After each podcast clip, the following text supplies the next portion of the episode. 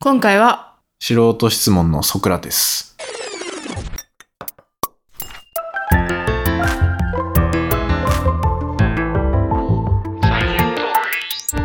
レンです。エマです。サイエントークは研究者と OL が科学をエンタメっぽく語るポッドキャスト番組です。世の中いろんな専門家がいるじゃないですか。はい。そんな専門家と話すときに大事なことって何だと思いますか大事なことは、あの、わからないことは質問すること。はい。僕もそう思い ます。ちょっと、うん、全く同じことを言おうと思ってたんで、はいはいなんですけど、そう、わかんないことはわかんないって言おうっていうのが大事だと思うんですよ。うん。専門家に対してね。で、素人質問で恐縮なんですけどっていう枕言葉知ってますうん、なんかよく聞くよね。よく聞きますなんか、うん、うん。聞かない結構。どこでいや、普通になんか仕事で。あ、仕事で聞くうん。あ、そう。うん。それは本当に専門家に聞く場面。いや、まあ、専門、うん、超専門家っていうか、まあ、普通によくわかってる人に聞くみたいな。ああ。あれってさ、恐縮する必要あんのかなうーん、なんか、自分以外のみんなが、うんうん。もう高いレベルにいて、自分だけ低い、そういう感じだったら、まあ、恐縮すうんうる。んうん。けど、なんか、その専門家だけがすごい専門知識持ってて、他の人は私と同じように、そんな知識持ってなかったら別に恐縮する必要ないっていうか、むしろ質問した方がありがたいよね。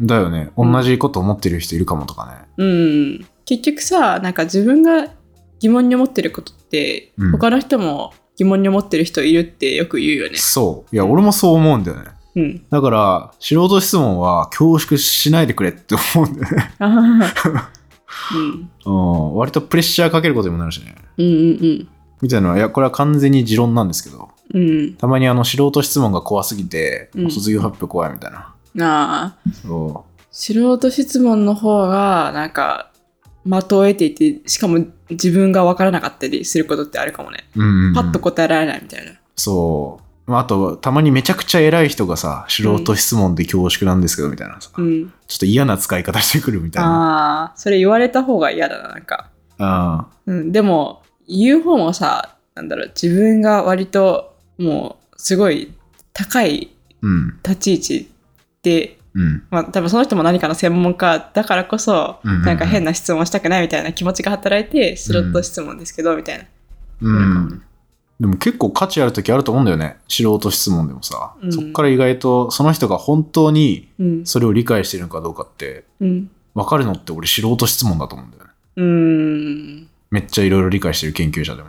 うんうん意外と抜けてるとこあったりとか。うんうんみたいなことってすごい重要だと思ってて、うんうんで、これをね、2500年前に、いろんな専門家に、あの、素人質問をぶつけまくった哲学者がいて、それがソクラテスっていうおじさんなんですけど、今日はちょっとその人の話をね、したいと思います。はいお願いしますで、これ科学者の流れで言うと、前回までタレスと、うんそれからピタゴラスとうんやってまして、で、ちょっとお酒のやつ挟んで今回なんですけど、うんうん紀元前400年ぐらいまで今、うん年代的には来てる。うんでこの当時って幸せってなんだろうみたいなうんうん考える人は当然いるわけですよはいはい、今の僕らと一緒でうん、なんかもう永遠のテーマだよね永遠のテーマみんな考えるそううんでみんなが思う幸せってどんなことだと思いますみんなが思う幸せそうみんなにとっての幸せってなんだろう幸せって何ですかって言われて、うんみんな納得する答えってなんだと思いやーでもさう、うん、人によって好きなものとか違うからねうんうんうんそうでもそれでもうん何か一つみんなが幸せなことをあげるとしたら美味しいもの食べてる時とかあー確かに美味しいもの食べてる時はみんな幸せそれも一個答えかもしれないいい答えでもさうんもうすごい生活環境も仕事も人間関係も家庭も全て壊れてる人にとってはさ美味しいご飯食べても幸せないよね幸せだからそうかないやわかんない逆にさもうめちゃくちゃ満たされすぎてる人で、うんもう毎日美味しいもん食ってたらうんそんなに美味しいもん食べても別にこれ普通だしみたいになりそうじゃんああそうだねだからやっぱり美味しいものを食べてたとしてもうん。まみんながみんな幸せだと限らないあ、100%ではないね。しかもさ幸せってさ自分が気づいてないだけでさうん実は幸せだったかもみたいなのってある、うん、うん。失って初めてわかるみたいなまあそうね。うんで、これもう人によるじゃんみたいなうん結論ってあると思うんですけど、うんこれはもうプロタゴってますね。完プ全にロタゴってるプロタゴってる。おいあこれプロタゴラスっていう人が、プロタゴラスそう、プロタゴラスっていう人が、人ってそれぞれの価値観で生きてるから、うんまあ幸せって人それぞれだよねって、うん古代ギリシャの時にも言ってる人がいて。いやまあでも当たり前だよね、いや、そうなんだけうど、ん、まあでも当時の人からしたらそれを言言われたらさ、うんああまあ確かにそうかっていう、うんまあなんかなある種納得する答えの一つではあるかなと思ってうん、でプロタゴラスってなんかさピタゴラスとプラトンを掛け合わせてるみたいな感じだね、 確かにねあのねこの時代の人結構名前似てることが多いね、えー、みんなんなちゃらゴラスとかいっぱいみいんなるしさ P で始まってさゴラスで終わるからいやそういうルールがあるわけじゃないけど まあまあなんか流行りの名前というあかー似たような名前はいっぱいついてるねなるほどねうんなんちゃらテレスとかさうんいっぱいいるよ、うんなんだけどこれって、まあ、ある意味今の時代でいうダイバーシティ大事にしようぜみたいなうんのにすごい近くてこれ相対主義っていうんですけどうんうんまあ幸せって人それぞれっていうやつうんで、うんこれって例えばコップに水が入っててうん自分がめっちゃ冷たいって思うとするじゃんうんだけど相手はめちゃくちゃ手が冷たい人でうんその水をあったかいっていうかもしれないじゃんうんうんだから冷たいっていうことの定義すらうん結構あやふやうん絶対的に冷たいものって存在しないよねって言ってる、なるほどねうんうんうんそれは人によるからうんうんうんでこれってさあるものにすごい便利な考え方なんだけどおそれって何だと思いますあるものちょっとそれだけじゃわかんないなあある僕らにも関係することなんて言うんだろもううちょっなとヒントをこの相対的に人それぞれとかうんこの価値観の基準みたいなのをずらせるわけじゃん自分の手のあったかさと相手の手のあったかさが違うからうん人によってあったかい冷たいは変わる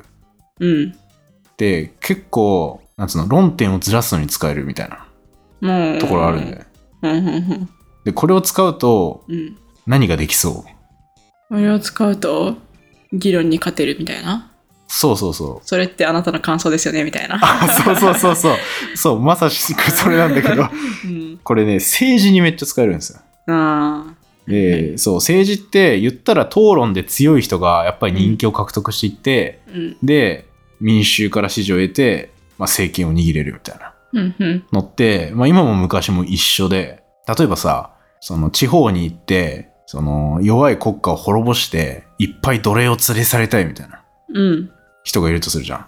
だけどそれを向こうにいる文明から取り残されているかわいそうな人たちを僕たちが救ってあげるんだってうんうん言うとちょっといいことしてる感じするじゃん。うん同じことややるのは。うん、いやまあ、なんだろう、なんか悪い、悪いことしてる国のただの言い訳にしか聞こえないけうんだけどなんかちょっといい風にできるじゃん。ど。まあね、うん。言い方の問題みたいてな。か、とりあえずそれで正当化して、もううん攻めることはできるよね。そうそうそうそう。うんでこれがもう相対主義でできる技で。うん。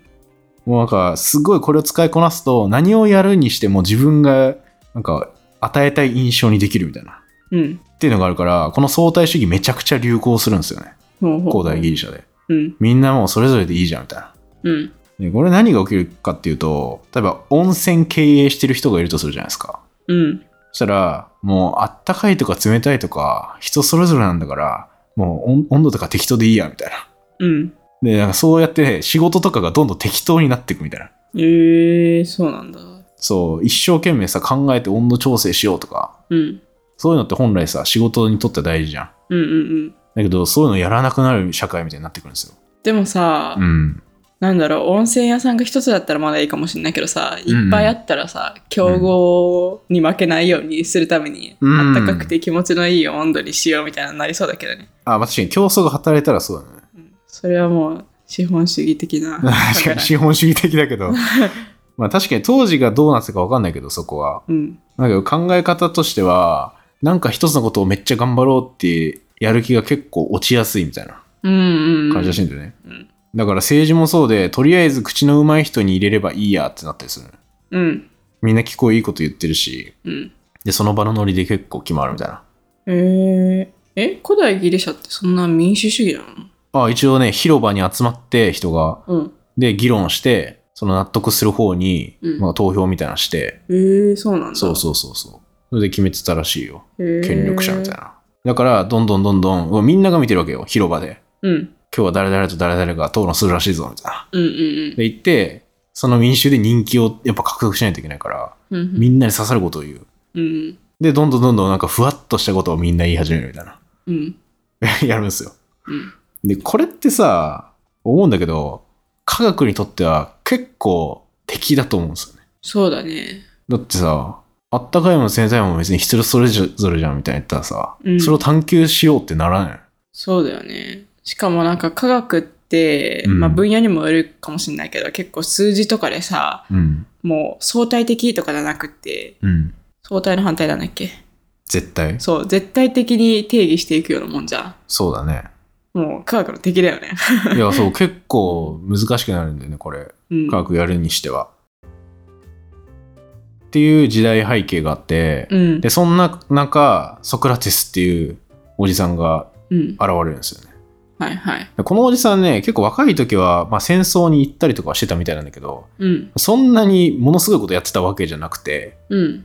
なんかある時、その神のお告げで、その神のお告げを聞く場所みたいなのがあるらしいんですけど、うん。昔はね、ソクラテス以上に賢い人はいませんっていうお告げが来る。うん。うん。うん。えってなるのよソクラテス。はいはい。それ聞いて、うん。いやいやいや、みたいな。うん。 僕そんな、あの、サピってませんよ、みたいな。 言うんですよ。うん急に凡人がその告げられたみたいな。そう、いやいやいや、そんなわけないっしょ、つって。うん。で、僕なんて、あの、妻にも頭上がらないんだよ、みたいな。ああ、言ってて、 そういうおじさんいっぱいそうだけど。そうそうそう。このね、ソクラテスの妻も結構ひどいんだけど、うん。クサンティッペっていう妻がいるんですけど、あ面白い名前だ ね。この人、なんか口論になったら水ぶっかけたりするような人らしいんだけおど、おー。とかなんか、街の広場で喧嘩になった時にソクラテス服脱がされてるとか、なんかいろいろやられて、やられそ放の題。広場で喧嘩するんだ。うん。面白い。で、ずっとあのその妻にうん。尻に敷かれてて、うんうんソクラテスは。うん。はいはい。で、良妻を得れば幸福になれるし、悪妻を得れば哲学者になれるっていうことを残してて、うんうんその 悪い妻を取ったら、 いろいろ自分で考えるから哲学者になれるぞみたいうん。なおお。ことをなんか残してるぐらい。そうだね。うん。凡人だし、うん。妻に尻敷かれてるし。そうん。絶対さ、今の言葉残すんだったらさう。、うん。こうソクラテスの妻はさうん、悪妻ってことだよね。そう。うん。だからソクラテス哲学家だしね。 そう。しかもさ、これ、う後にさ、ソクラテスが今、こんだけ名前残ってるからさ、 うん。妻のクサンティッペっていう人は、これ辞書で引くと、口やかましい女 とか、悪妻っていう意味が出てくる一緒あに。そうなんだ。そうなんか代名詞みたいになっちゃってる。あ、そうなんだ。もう個人名じゃなく。そうう。ーん。すすごいよね。ごいね。ちょっとやりすぎ感はあるけどね。うん、かわいそうだね。ちょっとああ。だってエマって調べたらさ、うん口やかましいやつみたいなの出てくる。ちょっと嫌じゃ ない そうだね。みみたいな感じうん、なんだけ今ど。はどこでもいるけどね。まあ、エマはどこにもいるけど。でうもんこれ、クサンティッペって別にさ、いたんじゃないかね。ね。普通の名前だったのかどうなったのか。うん。いそうじゃなうん。いいっぱい人いたらね。うんでもまあ当時さ、うん。当時まで遡って有名だった人でソクラテスぐらいで、うでんソクラテ、スの妻クサンティッペみたいな感じでもうんうんうう、んクサンティッペっていう名前だけがなんかさ、うん。ね残っちゃった絶対有名だったと思うよ。え有名だったと思うよ。なんかソクラテスが、うんまあ今こっから人気を得てくんだけど、人気になればなるほどさ、妻もちょっと注目されるじゃん。ああ、されるされる。なんか大統領夫人的な感じで。うんうんうんそれが悪妻だからうんうさ、ん。ねなんかすごいよね。そうだね。で、これ自分より賢い人いないってさ、ある時、神が言ってるみたいな。うん。言われてさ、いやいやいや、みたいな。そんなわけないだろうって思って、うん。アテネに住んでたんですけど、うんもうアテネ中の政治家とか、なんか美術家とか、うんいろんな専門家のとこに行って、あどうもって言って、うん。あ誰だ君はつって、あ、私ソクラテスって言いますって言って、うん。ちょっと素人質問って恐縮なんですけど、あの芸術ってどんなもんですかみたいな。うんとうんうかん政治ってどんなもんですかっていうのを、もういろんな人に聞いてくる。ううんうんうんで、なんか、それをどんどんどんどん、いや、じゃえこれ今説明してこの言葉どういう意味ですかみたいなうんのをどんどんどんどん聞いていく。うんうんしたら、どっかで絶対詰まるのね。だかうんうんら政治だったらさ、政治は民衆を守るためにとかさ、うんうん民衆を守るすごい正義が大事なことなんだよみたいな。うん正義ってどういうことなんですかって聞いてさ、うん正義はみんなの幸せを守ることだね。うんで、その幸せっていうのは一体何なんですかみたいな。ずっと聞いてったら、どっかで、いやーってなるじゃん。うんそれはーってなって、ああ、なんか意外と専門家でもそこまでは知らないんですね、みたいな感じうで。んうんここだけ切り取るとめちゃくちゃ失礼なやつなんだけど。 うんうんだけど、まあ、結構思ったことを口にするタイプだったらしいのね、ソクラテスが。うんこれが、まあ、結構最強の討論の武器になってて、結局は。うんおーこう有名な無知の知ってういうんうのんありますけど。なんかもうめっちゃそこら辺のエピソードね今めっちゃ思い出したわうん。やった倫理でそうそうそうう。ん多分やったと思うんだけど。でもこれ結構勘違いされがちなところもあって、無知の知って。うんそうなんかソクラテスは自分自身が無知だっていうのを知ってるからうんその無知を自覚してないうん賢い人たちよりも自分の方が賢い偉いみたいなうんうん意味に捉えられがちなのね知らないことを知ってるやつの方がすごいうんうんうんうんでもなんかそういうわけじゃないんだよねこうれ、んうんそうなんだそういうわけじゃなくてこの知らないことを知るうんでそこから真実を学ぶためにもっと情熱を持とうぜっていうところがうんこの無知の知が言いたいことらしいねまず無知であることを自覚してそこからもう一回ちゃんと地に持っていくために勉強しようよみたいな。そうそうそうそう、うん知らないって思うからうん知ろうって思うみたいな、うんこれさ結構俺もテスト前とかもさうんうんなんかテストでそこそこさ自分で授業を聞いてたからいけるわみたいなうん思ってる人よりさいや授業聞いてたけど結構覚えてないことあんじゃねえかと思った方が勉強するみたいなうんうんそんな感じかなと思ってんだけど、ああまあそうだろうね。うんそうまず知らないことを認めようみたいなねうんうんまあでもこれなんでこんなことわざわざしてるのかっていうとさっき言ってたもう相対主義でうんみんななあなあでみたいな社会だったのをもっと真剣にいろいろ考えようよって思ってたのがソクラテスだったらしい。ほうほうほう。まあ、倫理だけどこれは結構なんかサイエンス面でも重要かなというか俺結構研究者っぽいなって思うんだけど。そうだね。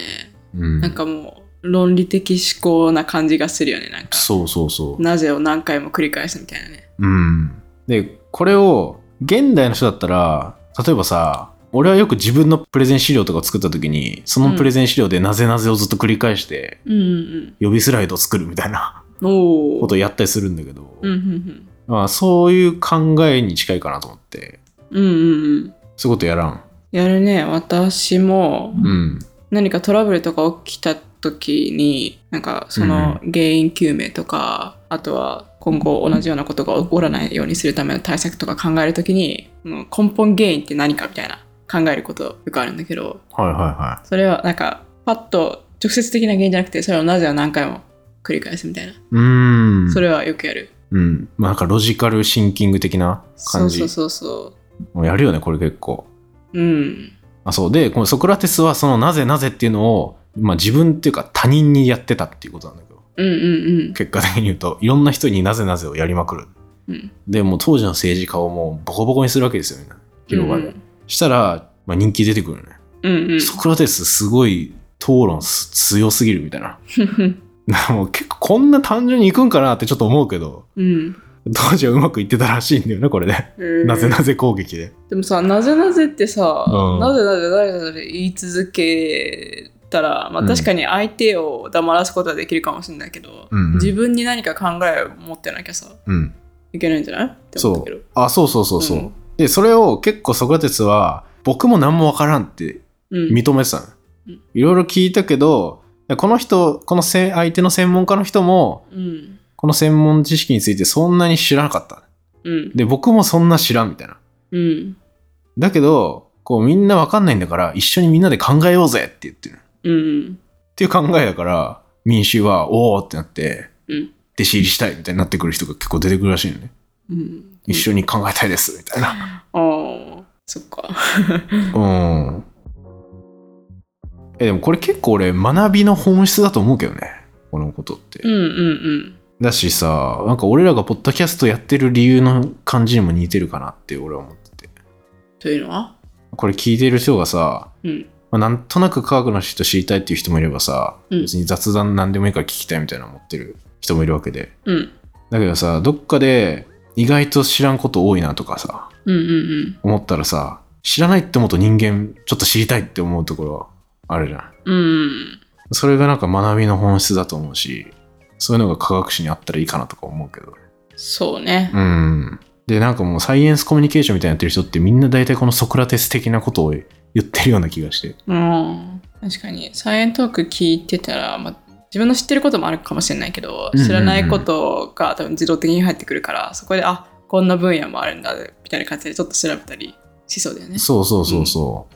それはもうまさしくうん勉強の本質とか別に勉強面白いと思うんだよな、だから知らないのを知ら、うん、知ろうとするっていう行為そのものが。まあ、知的好奇心みたいな。そうそうそう。みたいなのはすごい思ったね、これで。うんうん。だけど、これ、まあ一個副作用的なことが当然あって、うん。これさ、なぜなぜ攻撃された側の人どう思うこれ。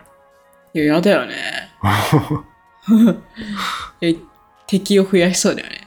そう。もう今完全に、うんあの、イコールひろひろゆきだと思ってるけど、いやーまあなねん、か結構、そう、あの、敵多いじゃん。そうやってね、説明されがちなところはある、ソクラテスの。ああ、うんなんかめっちゃ人気だけど、うん。すごいなんか敵というか、なんか論破された人は嫌いみたいな、うん。ひろゆきのこと。そういうイメージそ。それはそうじゃない。だって、うん、広場に集めてさ、うん、民衆は湧くけど、うん、任された相手はもうただたださ、うん。今までさ、自分が知ってることを話してたんだけど、それを全部知らないやつみたいなレッテルを貼られるわけだから、うん、もう最悪だってなる。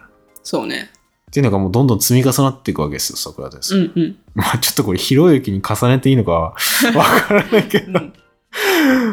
まあなんか、アベマ TV のあの対戦相手みたいな感じ、うん、結構あるからな、その場面。うん、で、もうそういう人たちの反感を買って、うん、こうやっぱ政治の偉い人たちも、ソクラテスに言い任されるわけですよ、やっぱ。うん、うっん、てなったら、政治家はもうなんとか難癖つけて、ソクラテス捕まえようとして、うん。若者を堕落させた罪っていうのが、うん、ああ、そう、つけられて、うん、うん、もう死刑を宣告されちゃうんですね。うん、うん、うん。もうひどいっすよね、これ。そうね。これも有名な話だけど、もうなんか死刑執行の間、結構時間的な猶予はあったらしくて、うん、もう逃げようと思ったらいつでも逃げれたうん。と言われてんだけど、もしかしたら政治家はソクラテスがそれで逃げたら逃げたで、別にそれを民衆が見るから、うん、それってなんかもう笑い物になるじゃん。うん。なんか自分の意見曲げたぞみたいな感じで。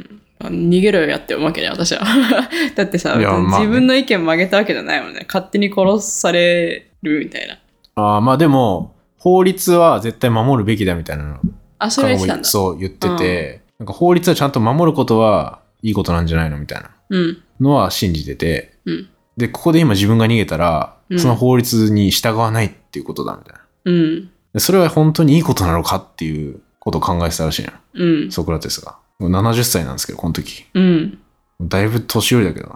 で、弟子とか周りにいた人は、いや別に悪いことしてないんだから、もう死ぬことはないでしょ、みたいな。そうだよねうん、言うわけですよ、ソクラテス。みんな説得しようとして。うん逃げたらいいじゃないですかみたいなうん言うんだけどいやみたいなもうなんか悪い法律も法律だからちゃんと守んないとそれはいいことじゃないんだっていうのをずっと言っててうんうんもう絶対曲げないんですよねうんでもう最終的に毒入りの飲み物を飲んで、まあ、そこで死んじゃうわけですけどうんえー毒入りの飲み物なんだそ当時の死刑はうねうんっていうのは一応言われてていやこの時にさ今までそんな人いなかったのようんそのさ信念を絶対に曲げねえみたいな感じでうんもう死んでも曲げねえみたいなうん人って、全然、まあ、それはいないよね、そんな。それはね普通の人はそんなしないよねうん。なんだけど、このソクラテスはもう絶対にいいことを自分は貫き通すんだっていう。うんそれがなんかどんな理不尽でも、絶対的にいいことを追求するんだみたいな。うんうんこれ相対主義と逆じゃないですか。絶対的にいいことをそうだねうんもう追求するっていうことにも命をかけたわけですよ。うんうんでこれが結構希望の光みたいな感じになってて、うんもこの弟子たちにとっては、もうこういういいことをひたすら探求することは、うんもう命かけるぐらいの価値あるんだみたいな。ううんと思って、もう弟子たちはもうそれを糧にして、うんここから先の時代作っていく人になるんですけど。なるほどね。うん。っていうのが、まあ、ソクラテスなんですけどね。かっこいい生き方だね。かっこいい生き方だと思うよ、これ。うん。まあ、ちょっと、ひろゆきって言うとあれだけど。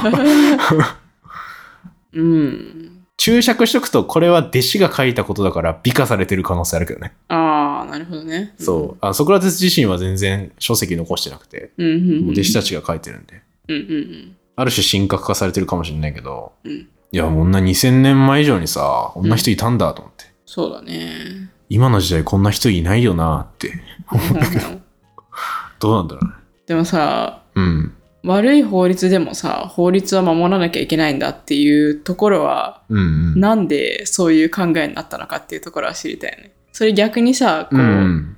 疑問視される側になったら全部ちゃんと答えられてたんかな。まあでもそれ言えたからそれ信念持ってたんだろうけど。でも私はちょっとよくわかんないわ。だってそんな死ぬことないじゃんって思うけどね。まあ確かにな死ぬことないじゃんと思うよな。うん。まあきっと弟子たちもそう思ってたんだよね。しかもまあなんかその若者を堕落され、させた罪みたいなさ、 まあ、その法律自体は間違ってないとしてもさ、うんうんうん。若者を堕落させたっていうのは間違いじゃん、絶対。まあそういう人もいるのかもしれないけどさ、でも別に堕落させたくてさせたわけじゃないし。まあそうね。ほとんど堕落してないっしょ。まあ若者たちが、その多分今やってることを投げ出してソクラテスに弟子入りしてるとか、そういうことをさ。指してるんだと思うけど。別に堕落してないからさ、うんいいよね。まあね、うん。今で言う感覚の罪ではないよな、絶対。そうだから、それをなんか、じゃあなんで堕落させたと言えるんですかとかさ、そういう感じでさ、うんソクラテス風にこう詰めていったら、絶対答えられなくなるっしょって思うけどね。あ、政治家にそうそうそう。いや、でもこれある種の理不尽だと思うけどな。うん。だってもう殺しに行ってるもんね、うほん。ぼ。まあこれもね、なんかソクラテスがこの法を守るってことについてうん。は、もうなんかいろいろ研究はされてるみたいだけど、うん。結局それは本当の社会の法について言ってんのか、その神の法みたいな、ももうちょっと上位概念の法律のこととして言ってるのか、その悪い法律も法律ですよっていうのでも解釈が分かれるところっぽいね。ああ、じゃあこの間言ってたなんか、うん。もう法律じゃだけじゃなくて、なんか法則も含めたもう法みたいなってことうん、そう、断り的なああこ。とも含めてなのか、まあ、それを解釈次第だと思うけどな。どうなんだろう。うんうんうんうん。ソクラテスに聞かないと分かんない。そう だね。弟子入りしたよ。弟子入りしたね。 で、まあ、これなんで科学史でここで話さないといけなかったかっていうと、 うん。まあ、当然、なあなあでいいよねっていう社会だと、科学ってそんな生まれにくいよねっていうのが一つ。と、結局このソクラテスに、この当時弟子入りした人うんの中に、こうプラトンって人がいるんですけど、うんうんそう。この人がね、ま、また次の時代を作るんですけど、っていうのにつながるからねうん、ちょっとここでしとこうかなと思ったところですね。はい。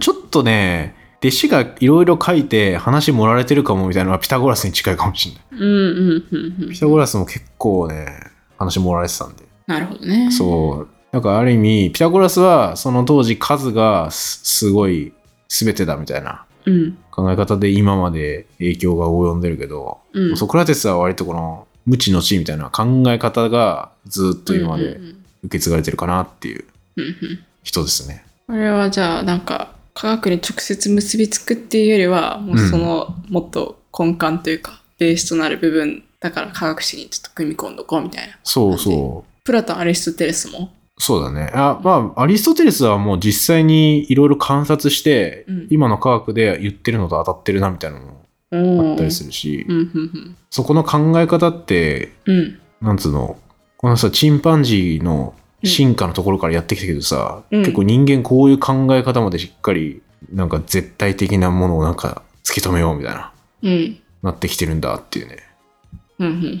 でその流れ面白いかなと思って。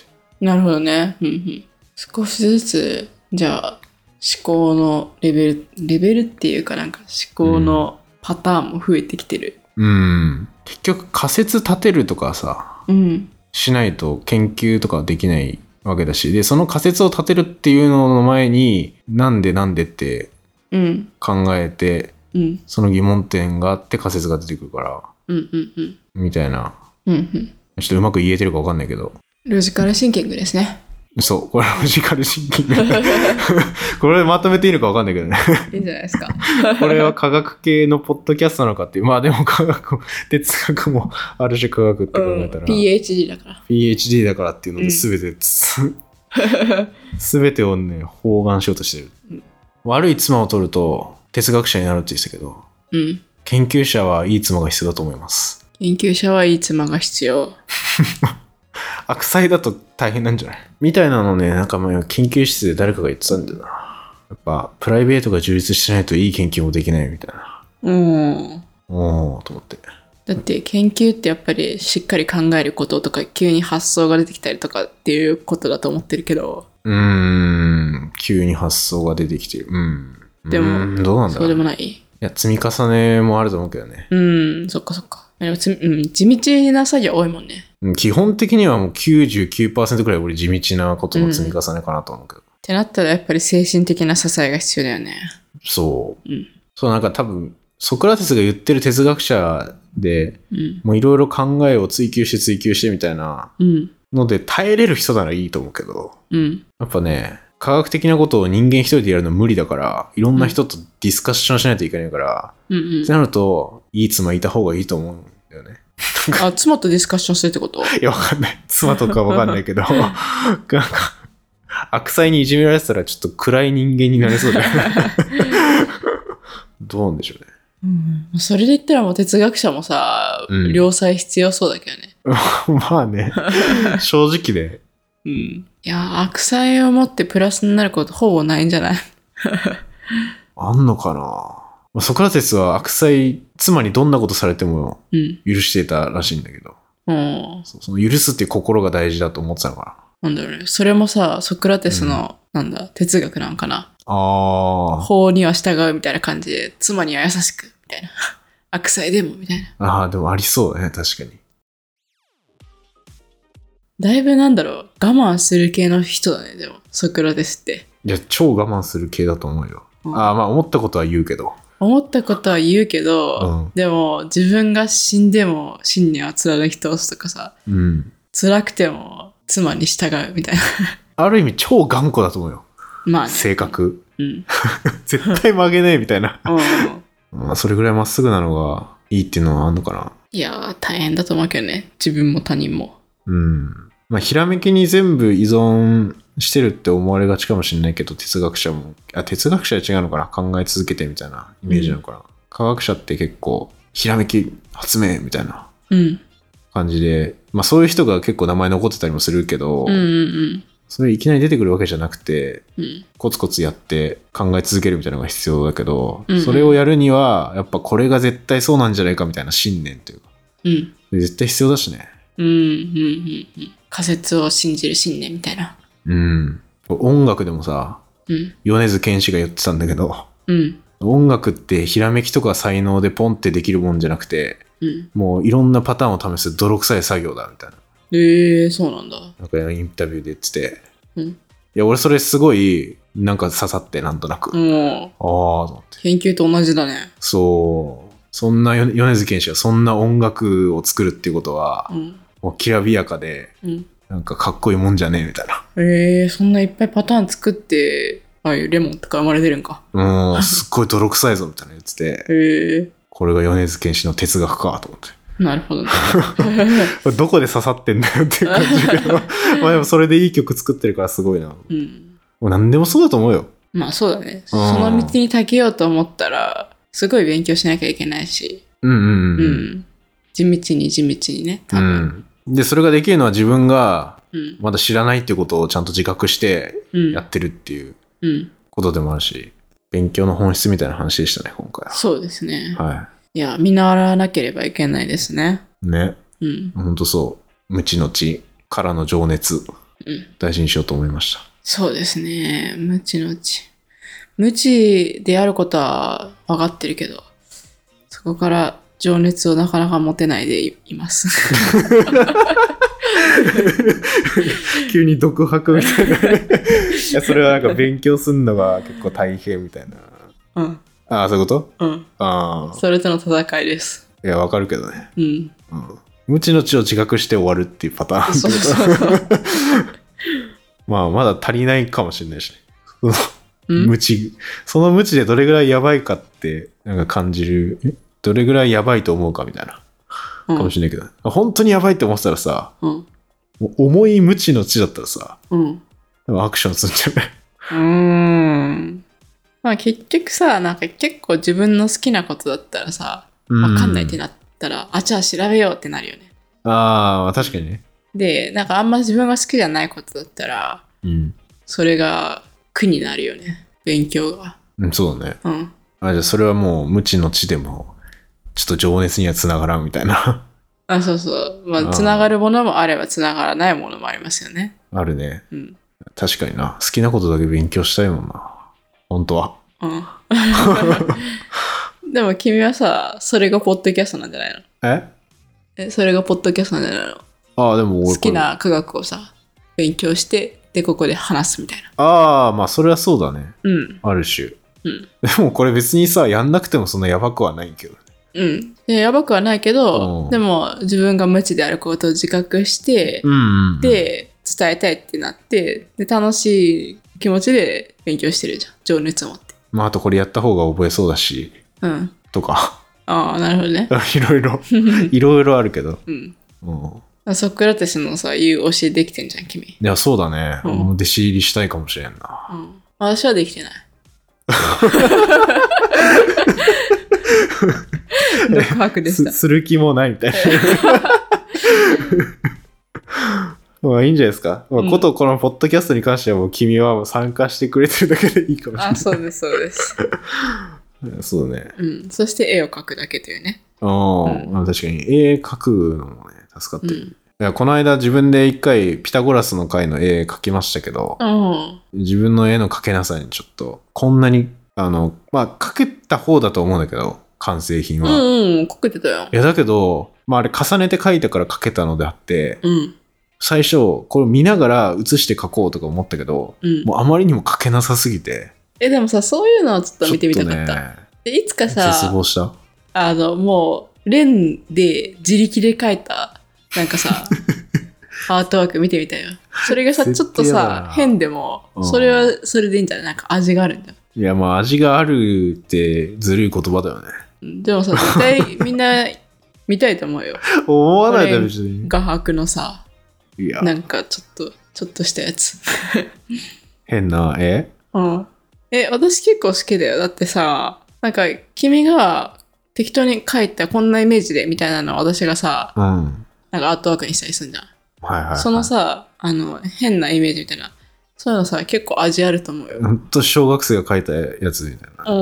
いや、きついよ。いやいや。それをさ、自分でさ、アップロードする身になるのが辛いわ。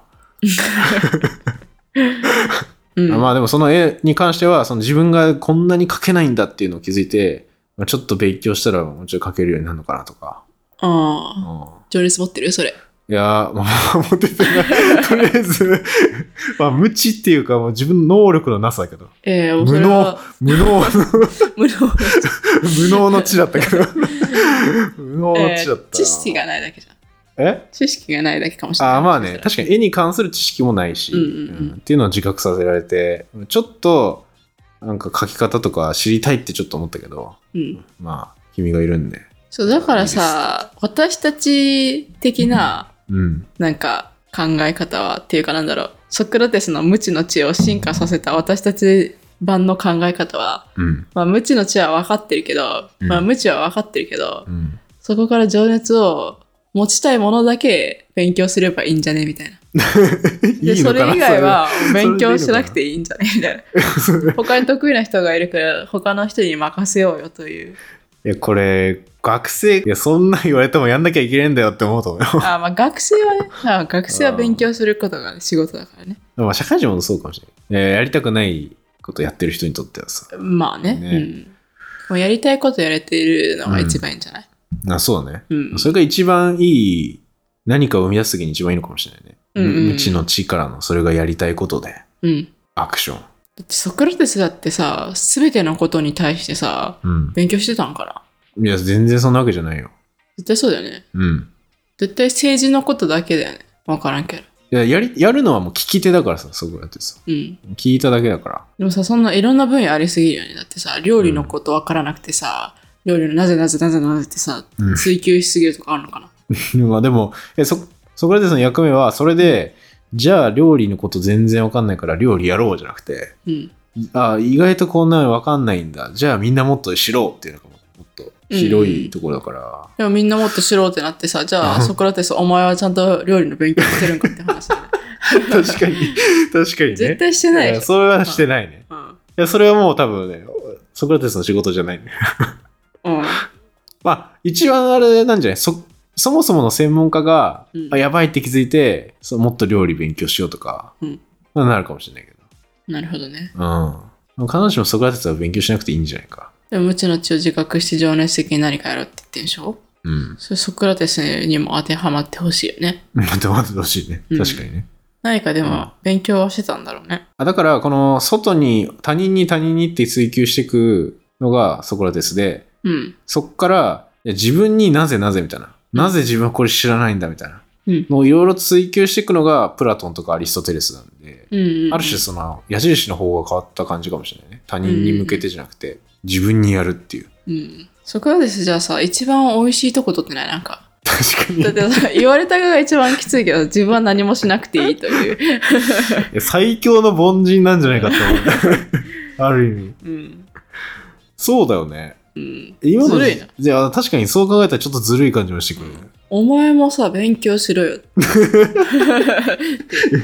あ 勉あ勉強してたんうん勉でも強弟子がいるんだからね。その真実を求めるみたいな、考え方にどう教えるみたいな感じ、いいことをいいことをするにはどうしたらいいかとか、そういう考えるみたいなのはずっとやってたと思うよ。うん。その一個の専門ジャンルじゃ、スペシャリストじゃなかったみたいな。ジェネラリストだったみたいな感じなのかな。うん。まあこの辺はあくまで思ってることだけどね。うん。まあなんかロジカルシンキング講座的な、 うん、ジェネラルな、何にでも使えます。いやあ。まあ、ただそう考えると、うん。他でいろいろ、あの、ピタゴラスがめっちゃ数学すごかったみたいなうんの。に比べると、 普通のおじさんではあるから、うん。確かにいいとこ取り感はちょっとあるかうん。も。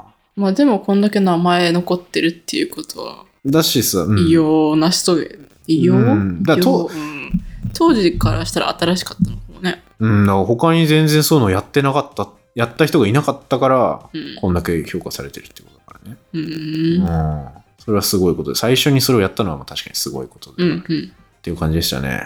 はい。はい。いや、まあ、見習うべきところはありますよ、ソクラテスさん。ありますね。だから、結論、素人質問に恐縮しなくていいと思いますっていうね、そうだね。うんそう。いろんな人に聞こうっていう。そうだね。まあでもさ、素人質問ですで恐縮ですけどっていうことによってちょっと自分守れるよね。自分守れ、あ、自分はそんないやなんかさ、知らないんで、みたいな。いやなんかさ、うん。私がなんか分かってないことは、まあ、自覚してますけどみたいなことを言うことによってさ、うんうん、うん。なんか相手に、なんだろうな、なんか、お前こんなことも分からないのかって言わせないみたいな。あー、そういう心理働いてるんだよね。ああ、確かに、それもあるかもしれない。自己防衛でもあるし、そうそうそう。ちょっとずるい言葉な気がするな。そう考えると。うん、まあね、うん。まあでも使いたかったら使ってもいいんじゃないですか。 まあね質問することが重要なん だ。あ、そう、質問することが重要。うんそれはそう。分かったふりするのが一番ダメっていう、あー、それはダメだね。うん。ってことですね。うんそう知らないことは別に恥ずかしいことではないんで。うん。はい。はい、じゃあ今回はそんなとこですかね。はい。お知らせは特にないかななんかあったかな多分ないです。まあちょっと人物紹介が続いてますけどね。うん。まああの、しばらく人物紹介しなすぎて、うん。僕のフラストレーションがすごい溜まってたんで、あ大放出してる今。 あ。人物紹介したいって。いろんなおじさんがね、うん。並んでますって。あーおっさんばっかりなのか、おばさんとかそいなのう、おばさんはいないんだよね。最初に出てくるおばさん、ちょっとおばさんっていうか、まあ、女性ね、 か。うん。出てくるかわかんないけど、ちょっとしばらくおじさんが多いですね。はい。はい、すいません、おじさんの話ばっかり。はい。はい、ということで、今回は以上です。はい。ありがとうございましたあ。りがとうございました。バイバイ。バイバイ。